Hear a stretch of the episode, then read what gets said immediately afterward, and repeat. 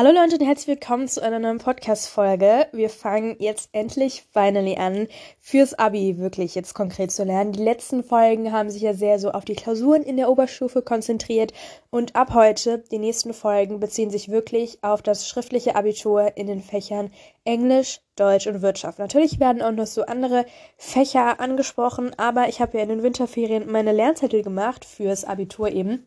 Und heute, der 1. Februar, soll jetzt dazu dienen, dass ich anfange zu lernen. Für meine ganze Lernjourney abonniert gerne meinen Kanal auf YouTube, weil da sage ich euch auch, wo ich meine Lernzettel veröffentliche, wie ich lerne, was auch immer. Das würde hier einfach den Rahmen sprengen. Und zwar fangen wir jetzt heute an mit Wirtschaft. Ich habe mir nämlich so überlegt, dass ich die Lernzettel so durchgehen werde, wie ich sie durchnummeriert habe, also zum Beispiel A, B, C, und dann machen wir in jeder Folge sozusagen ein Unterthema. In Wirtschaft gibt es ja die zwei Sektoren, und zwar einmal Staat und Ausland. Und bei Staat gehört auch noch was rein wie der ähm, Sektor Haushalt und bei Ausland noch sowas wie Unternehmen. Und dann sind einfach alle so Themen gedeckt. Und heute fangen wir, wie gesagt, an mit dem Staat für Wirtschaft. Und zwar ist das erste Thema, beziehungsweise das erste Unterthema, die ökonomischen Entscheidungen. Das heißt, die Grundlagen der Wirtschaft und die Folgen der Wirtschaft und warum wirtschaftet man denn überhaupt? Das ist jetzt die ganz, ganz große Frage. Und wenn ihr diese Frage so einmal verstanden habt oder beziehungsweise die Antwort verstanden habt, erscheint Wirtschaft einfach super viel einfacher und man kann sich eigentlich immer so an diesen Basics orientieren. Das bedeutet, wenn ihr wirklich für Wirtschaft ähm, Grundverständnis haben wollt, dann eignen sich besonders die kommenden so drei, vier, fünf Folgen, weil wir da wirklich die Basics abarbeiten. Und das war jetzt ein sehr, sehr langes Intro. Und dementsprechend fangen wir jetzt auch wirklich an, das Thema zu besprechen. Und zwar habe ich ja gesagt, warum wirtschaftet man? Und ich glaube, wenn man sich das erste Mal so überlegt, ja, warum wirtschaftet man, denkt man vielleicht sowas wie an, ähm, dass man Gewinn machen möchte, man möchte ein Unternehmen haben, man möchte viel Geld haben, man möchte generell so den Markt so aufrechterhalten. Und das ist alles schön und gut. Das sind tatsächlich aber dann nur so die Elemente, die sich aus dem eigentlichen Problem ergeben. Und zwar ist das Problem, das Problem ist jetzt eigentlich nichts Negatives, dass wir nämlich eine Knappheit haben. Und zwar eigentlich auch eine Güterknappheit. Denn ich glaube, es ist ziemlich offensichtlich, dass wenn ihr irgendwo in den Laden geht, dass diese Güter nicht endlich, nein, nicht unendlich verfügbar sind. Und sie sind nämlich endlich verfügbar. Und weil das so eben ist, müssen wir eben diese Güter produzieren. Das erfordert nämlich die Güterproduktion. Und diese Güterproduktion lässt sich aber dann nochmal auf was komplett anderes zurückschließen, und zwar auf unsere Grundbedürfnisse. Und zwar möchte der Mensch mit oder mit Hilfe der Wirtschaft und die Produktion eben die Bedürfnisse stillen. Und wahrscheinlich kennt ihr alle diese Maßstabpyramide. Es ist einfach diese Pyramide, die eben erläutert, wie genau unsere Grundbedürfnisse aufgeteilt sind. Und zwar ganz unten haben wir einfach sowas wie Grund- oder Existenzbedürfnisse. Das heißt ausreichend Nahrung, Wärme etc. etc. Das heißt, wenn diese Grundbedürfnisse nicht gestillt sind, können wir theoretisch auch nicht überleben. Darüber ist dann die Sicherheit, also zum Beispiel Schutz, wie dass wir eine Wohnung haben, Stabilität, Geborgenheit, dass wir einfach uns strukturieren können, Grenzen haben, Regeln haben, Gesetze. Theoretisch ohne die Sicherheit konnten wir aber in einem gewissen Rahmen noch überleben. Natürlich muss man das immer sehr differenziert sehen. Deswegen steht die Sicherheit erst nach den Grund- oder Existenzbedürfnissen.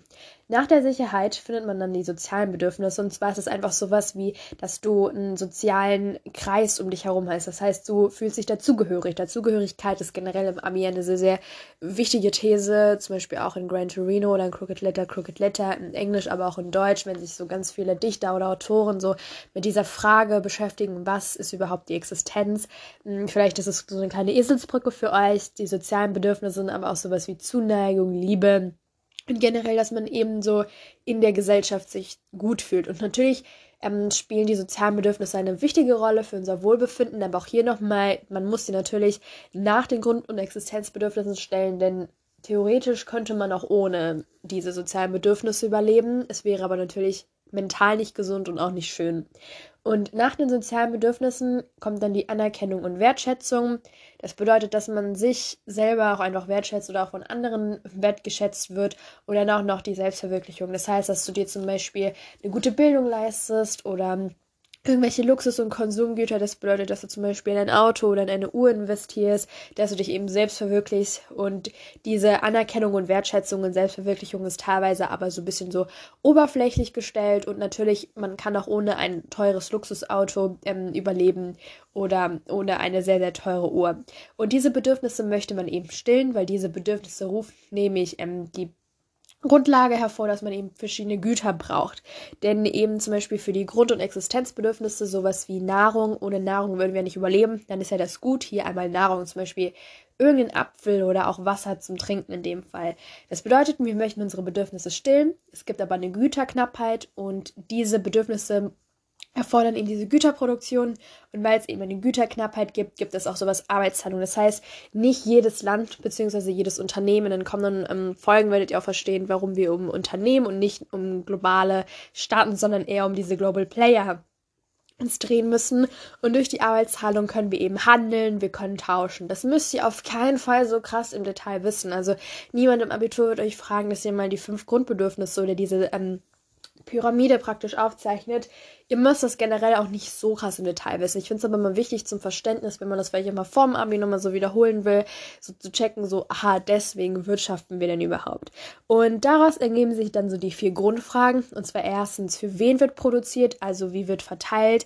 Dann, was soll produziert werden? Das heißt, die Menge und die Qualität. Wie soll produziert werden? Also, das könnt ihr dann bei dem Sektor Unternehmen nochmal nachgucken. Und zwar, wo produziert man, also welche Standortfaktoren, wann produziert man und wer produziert orientiert. Denn das Handeln ist eben knappheitsbedingt und nutzenorientiert und die letzte Frage ist dann eben daraus, wie kann man eben nutzenorientiert handeln, dass eben die Knappheit denen nicht im Wege steht. Und da ist jetzt ein Begriff, der euch natürlich sofort so in den Kopf kommen müsste ist das Kosten-Nutzen-Prinzip. Und zwar ist das Kosten-Nutzen-Prinzip einfach so ähm, definierbar, dass einfach der Nutzen eines Gutes bzw. einer Dienstleistung soll eben höher sein als die Kosten, die sich eben daraus ergeben. Das heißt, die Kosten lohnen sich für den Verbraucher oder für den Konsumenten trotzdem. Das könnt ihr natürlich immer so jetzt auf euer ähm, reales Leben übertragen. Das heißt zum Beispiel, wir nehmen wieder das Beispiel die Uhr. Ähm, ihr habt eben die Uhr und das Uhr, die Uhr wäre dann eben das Gut. Und ihr fragt euch dann eben, gib mir diese Uhr diesen Nutzen, den ich brauche. Dafür bin ich bereit, eben so viel Geld auszugeben. Und je nachdem überwiegen dann eben die Kosten oder halt eben der Nutzen. Und natürlich sollte dann immer der Nutzen überwiegen, wenn ihr euch dann eben entscheidet, das Produkt, den, das Produkt eben zu kaufen. Dann gibt es die Opportunitätskosten und bei den Opportunitätskosten geht es jetzt erstmal nicht darum, dass das echte Kosten sind, sondern sie stellen den entgangenen Gewinn oder eben den entgangenen Nutzen dar, der bei der Entscheidung für eine von mehreren Alternativen im Vergleich zur besten Alternative ganz ausrappt oder nur gemindert anfällt.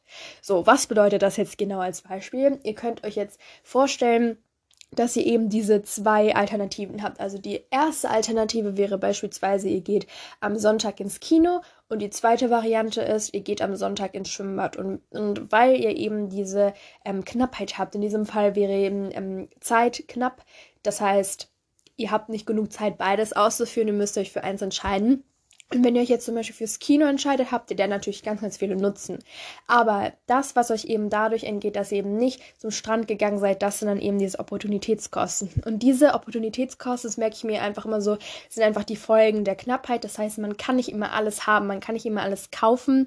Und dementsprechend ist es auch manchmal so, dass man auf etwas verzichten möchte weil man sich eben für etwas Besseres praktisch entschieden hat.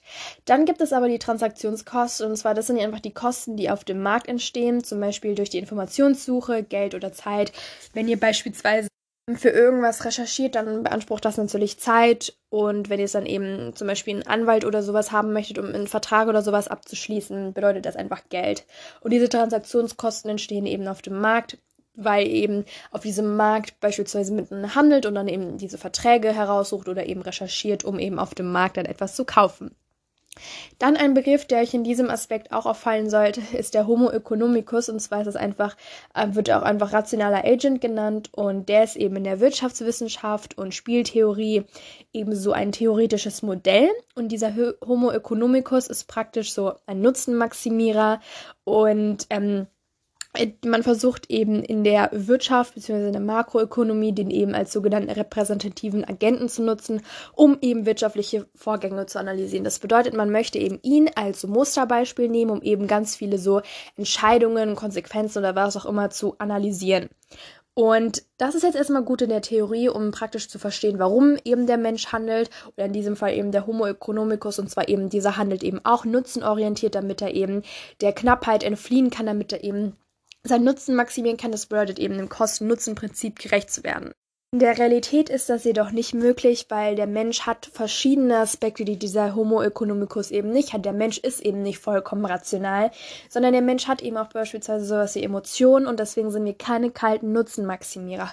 Und ganz vieles in der Wirtschaft lässt sich eben so mit Modellen darstellen und euch sollte einfach bewusst sein, dass die Modelle eben sehr gut sind für so ein Grundverständnis, aber in der Realität gibt es immer irgendwelche Lücken. Was an sich gar nicht schlimm ist, weil natürlich ein Modell kann nicht ähm, alles perfekt erklären. Das soll jetzt an dieser Stelle auch nicht so eine herablassende Kritik sein, aber behaltet sowas im Hinterkopf. Und das letzte, was wir uns heute angucken müssen, sind einfach die Anreize. Und zwar Anreize möchten einfach die Bedürfnisse begrüßen. Das heißt zum Beispiel Unternehmen, das werden wir uns alles nochmal angucken, möchten mit ihrer Marketingstrategie eben Anreize für uns setzen, für Konsumenten setzen, dass wir eben ein bestimmtes Gut kaufen das heißt zum Beispiel die Motivation, etwas zu kaufen. Und diese Anreize könnten sowas sein wie zum Beispiel gutes Marketing, eben, dass sie es eben gut vermarkten durch zum Beispiel gute Werbekampagnen oder dass irgendwer den wir, zu denen wir, zu denen wir sehr hochschauen, irgendwelche Schauspieler oder was auch immer ganz wichtig jetzt im 21. Jahrhundert ist eben sowas wie Influencer-Marketing, dass wir dementsprechend kaufen möchten, weil wir uns eben davon beeinflussen, also Influencer to Influence und so weiter. Und ein weiterer Anreiz könnte aber auch sein, dass es eben eine hervorragende Qualität ist. Und das war's dann heute tatsächlich schon mit der Folge. Ihr werdet sehen, die Folgen werden relativ knapp sein, ähm, damit es einfach so sehr aufgedröselt ist. Wie gesagt, ihr müsst das alles nicht total im Detail wissen ähm, aber falls ihr es einfach nochmal so ähm, vertiefter haben wollt, dann könnt ihr die gerne anhören. Und was mir aufgefallen ist, durch diesen Podcast werde ich wissen, wie viel ich tatsächlich gelernt habe, mm, weil ich ja dann die Folgen immer aufnehmen werde. Und natürlich werde ich auch mal lernen, ohne was aufzunehmen, aber vielleicht hilft es euch auch so, äh, lernen so ein bisschen zu dokumentieren. Mir gefällt das sehr. Und das war eben jetzt, wie gesagt, die erste Folge zum Wirtschaftsabitur einfach die Grundlage, warum man handelt. Also eben, weil es eben Knappheit gibt und diese Knappheit entsteht eben dadurch, dass wir Grundbedürfnisse haben, die wir eben stillen wollen und dabei möchten wir ganz oft unsere Nutzen, also immer unsere Nutzen maximieren. Das ist natürlich nicht möglich, weil wir beispielsweise auch durch irgendwelche Anreize oder sowas beeinflusst werden. Und ja, dann sehen wir uns in der nächsten Folge. Da machen wir weiter mit dem Marktmechanismus. Bis dahin wünsche ich euch noch einen schönen Tag und eine entspannte Woche. Ciao.